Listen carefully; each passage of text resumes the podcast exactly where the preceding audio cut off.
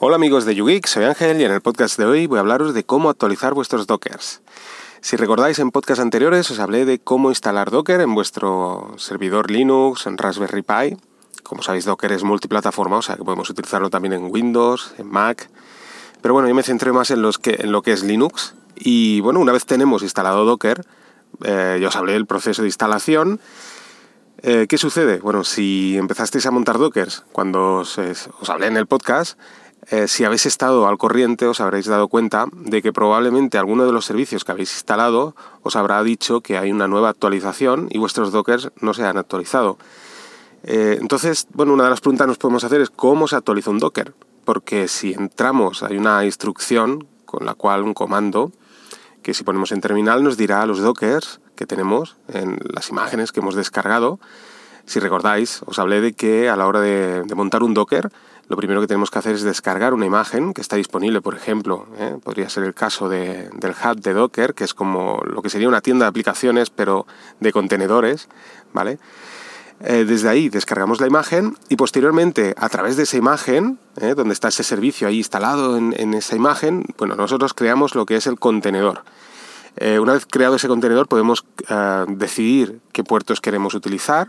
Evidentemente ese servicio utiliza unos puertos, nosotros podremos personalizar los puertos, podremos crear lo que es una carpeta de configuración, lo que quiere decir que fuera de ese contenedor podremos eh, guardar información y compartir con nuestro servidor en local. Eh, podremos acceder, digamos, a, entre comillas, al interior de ese contenedor o utilizar una carpeta de nuestro servidor fuera de ese contenedor para depositar ahí archivos que estarán dentro de ese contenedor o que podremos utilizar y gestionar con ese contenedor.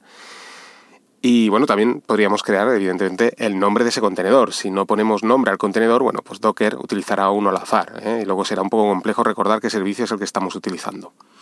Pues bien, eh, tenemos esas imágenes y si miramos eh, todas las imágenes que, hemos descargado para crear contenedores, nos daremos cuenta que, pues bueno, hay imágenes que quizás son de hace tres meses, cuatro meses. Y si nos conectamos al hub de Docker, veremos que esa, esa, esa imagen ya está disponible a lo mejor, no sé, quizás hace dos días que se actualizó, ¿no? Y dices, bueno, ¿cómo es posible? Yo tengo un Docker de hace, o sea, una imagen de hace cuatro meses y esto se actualizó ayer, ¿no? ¿Y cómo se hace esto? Pues bueno, muy sencillo. El proceso de actualización de, de uno de estos contenedores, lo primero que tendríamos que hacer es, como he explicado antes el proceso, bueno, damos por hecho que ya tenemos esa carpeta de configuración donde depositamos nuestros datos, si no hemos hecho esto, pues bueno, perderemos eh, la totalidad del contenedor. Esta es la parte, yo diría, más importante. ¿eh? O sea, especificar a la hora de, crear el Docker esa carpeta de configuración, porque esto nos va a poder eh, permitir el actualizar ese contenedor y no perder la configuración de ese contenedor. O sea, es la parte más importante. El nombre posteriormente podemos cambiarlo, los puertos podríamos cambiarlos si no nos gustan, pero la configuración es lo más importante, ¿vale? Pues bien, dando por hecho que lo hemos hecho de esta manera, al menos como mínimo esa carpeta de configuración sí que la creamos en su día. Bueno, pues para, actualizar el Docker lo que deberíamos hacer es eh, conectarnos al hub de Docker, descargar la nueva imagen, borrar el contenedor eh, que habíamos creado hace 3, 4 meses, lo borramos y creamos un nuevo contenedor, como os he dicho, podríamos utilizar el mismo nombre o no, podríamos utilizar los mismos puertos o no, pero eso sí, utilizando la misma carpeta de configuración. De esta manera, eh, bueno, al arrancar el servicio, el Docker, ese contenedor nuevo que hemos creado a partir de la nueva imagen actualizada, bueno, veremos que ya está el servicio totalmente actualizado. Es así de sencillo y entre comillas así de complejo porque tenemos que, que tener claro que bueno, tenemos que borrar el contenedor antiguo que habíamos creado y volver a crear un nuevo contenedor a partir de la imagen y sobre todo tener siempre en cuenta, eh, lo remarco, el tema de la carpeta de configuración. Eh. A la hora de crear el primer contenedor, guardar esa carpeta en configuración. Pues bien, de esta manera tendremos el contenedor ya pues al día, actualizado. Claro, eh, como podéis ver, no es, no es, que sea nada complejo, pero sí quizás es un poco tedioso. Si tenéis un contenedor, bueno, pues se hace y ya está. Claro, cuando tenemos ya cinco o seis contenedores, pues esto se hace un poco repetitivo y es un poco tedioso, ¿no?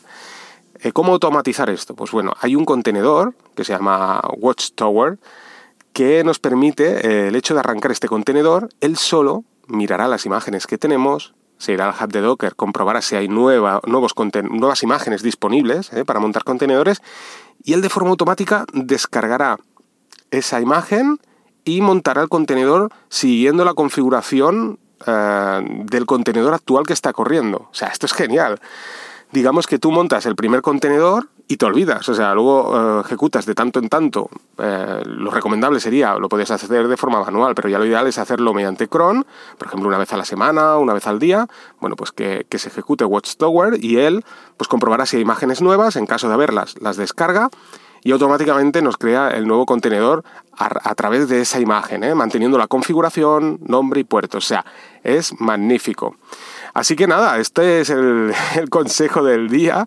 Yo la verdad es que estoy alucinado con este contenedor, es muy muy práctico porque ya os digo, eh, lo podéis hacer de forma manual y sin ningún tipo de problema, pero la verdad es que es un poco, pues así, un poco molesto el tener que hacerlo de forma manual. Si además tenemos un contenedor que no lo hace, no lo hace de forma automática, además un contenedor que ocupa, creo recordar que eran 4 o 5 megas y, bueno, pues no ocupa prácticamente nada y no consume absolutamente nada.